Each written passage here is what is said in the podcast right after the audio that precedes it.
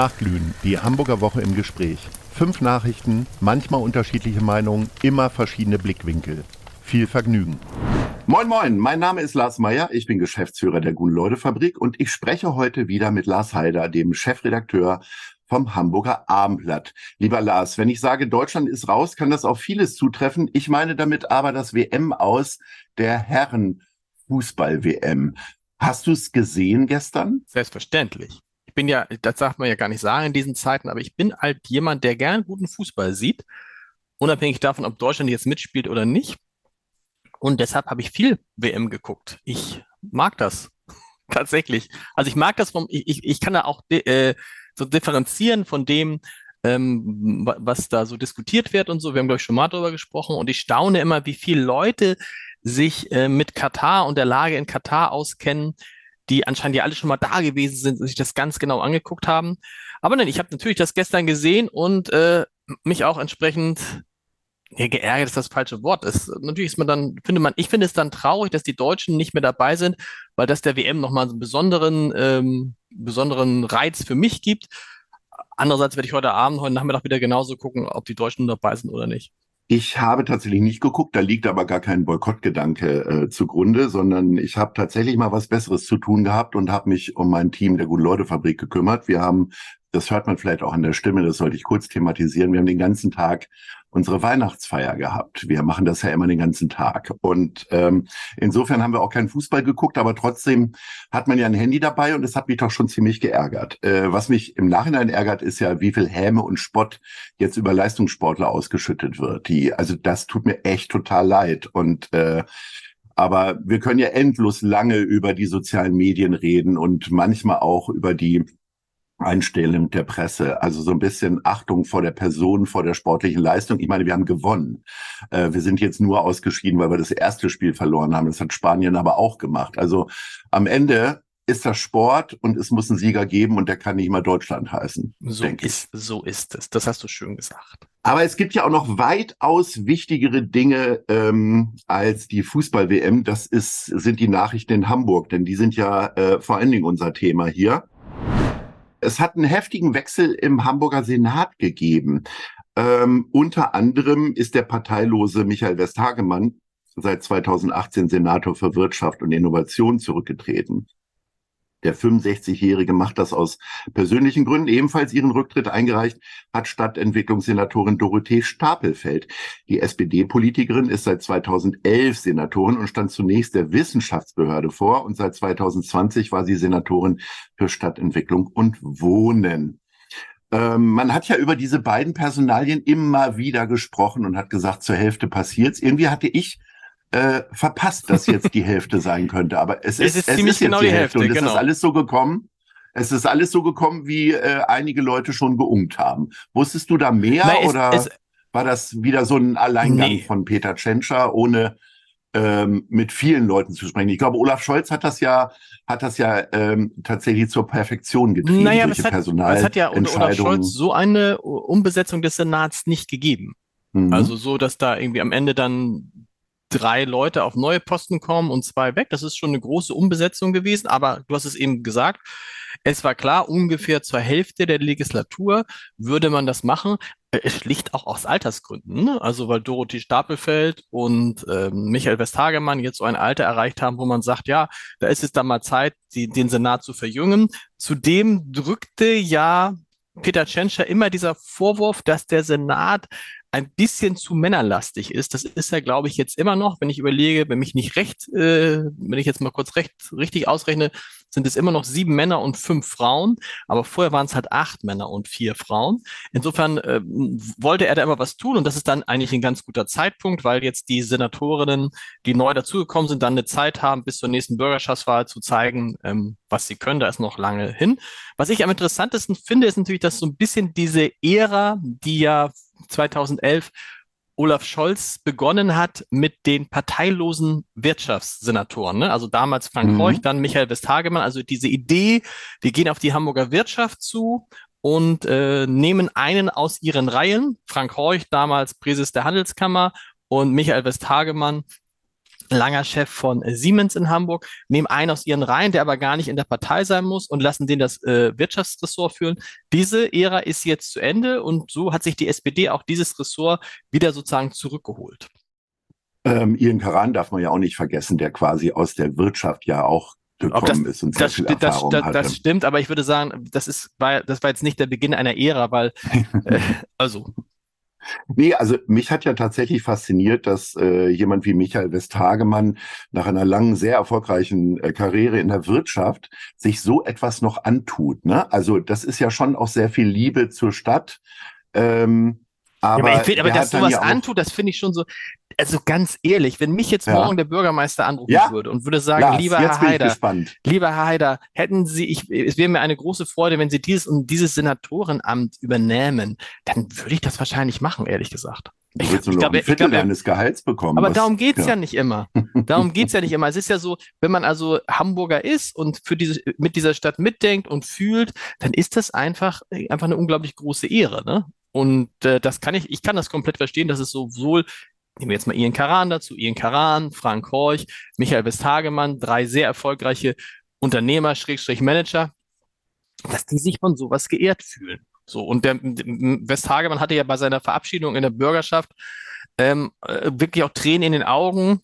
Und das kann man verstehen, weil das, glaube ich, was anderes ist, als wenn du viel Geld verdienst bei einem Unternehmen oder als ob du etwas machst, was äh, verbunden ist mit der Stadt, die du, in der du sehr, sehr gern lebst und für die du was und äh, für die du was unternehmen möchtest.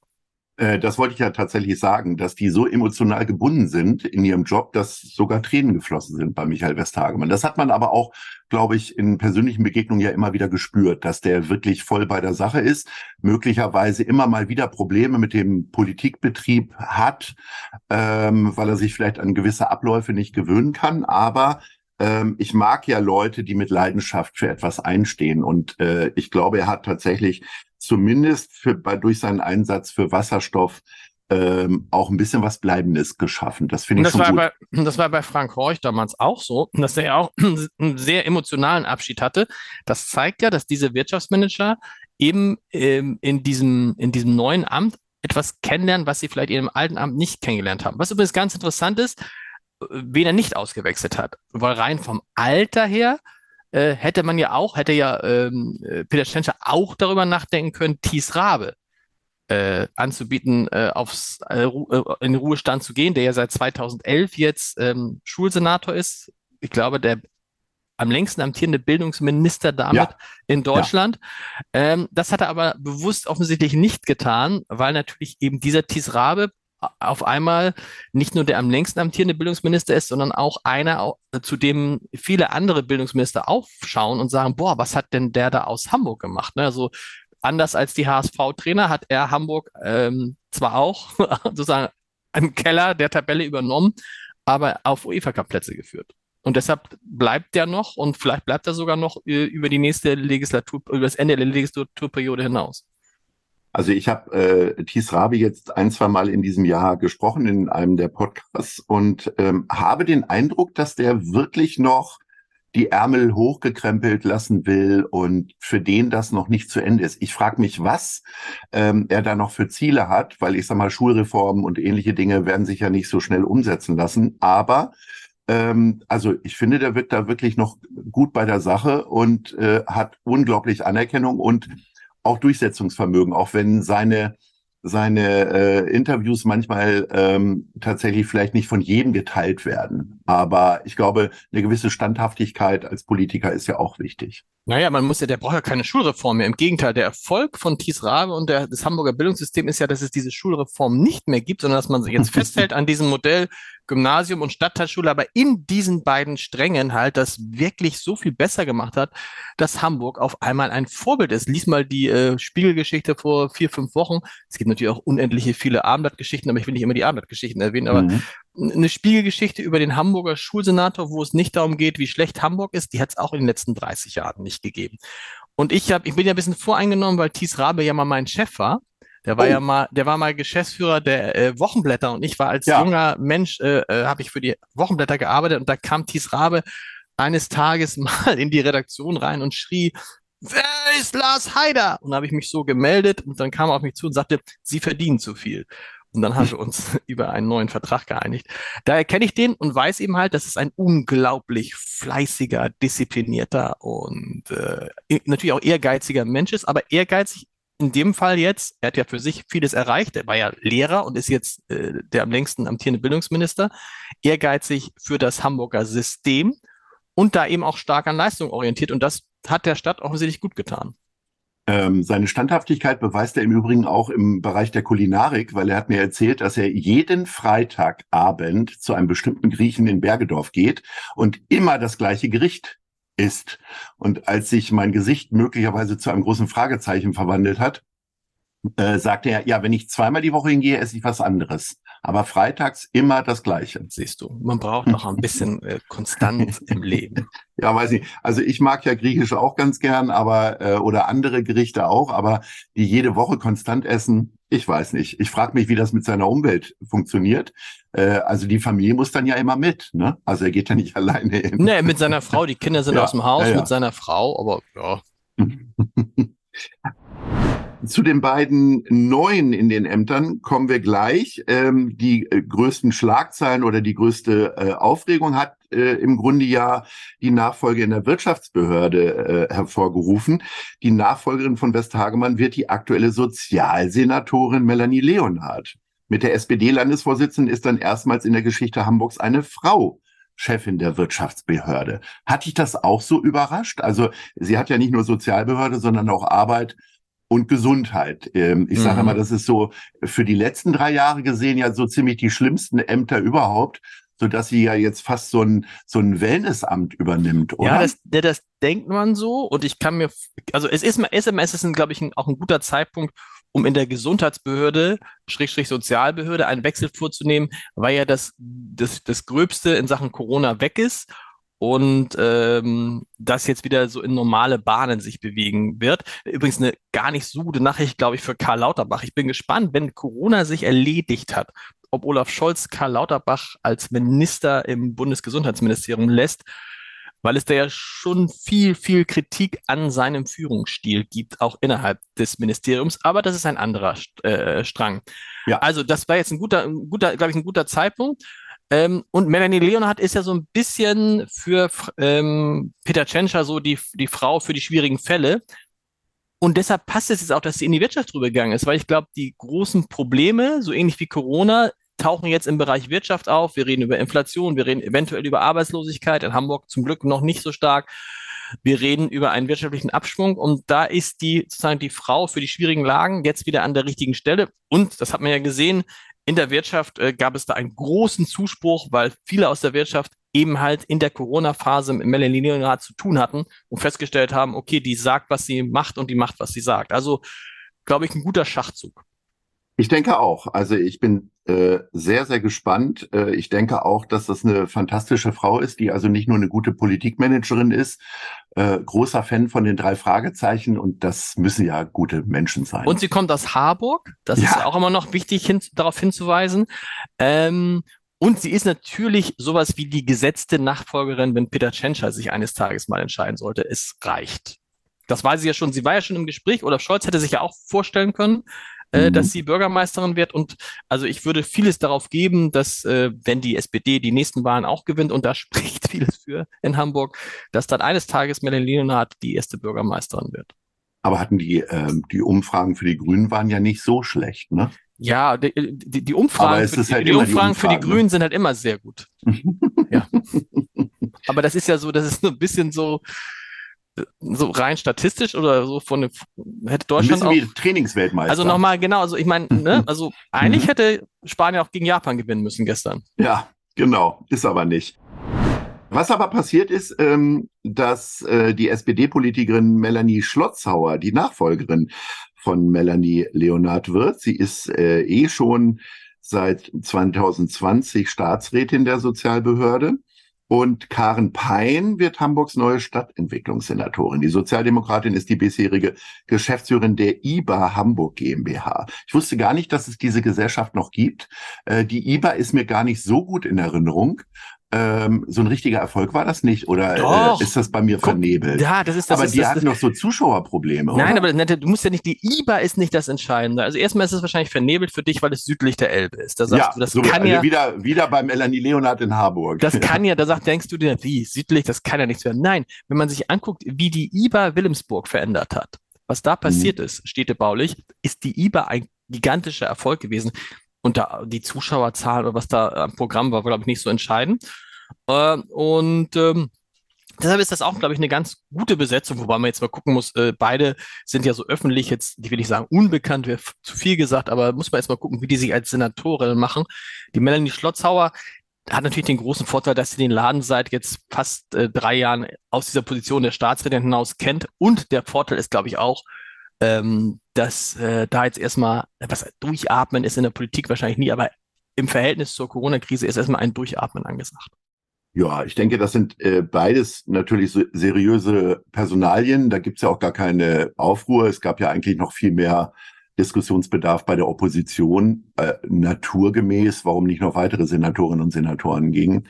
Aber ich denke, so eine Auffrischung jetzt kommt zum richtigen Zeitpunkt. Ich habe auch das Gefühl, dass es jetzt so ein bisschen, äh, dass man äh, tatsächlich wie in der 70. Minute einfach noch mal ein paar Leute einwechselt, um noch mal ein bisschen frische Kräfte zu haben.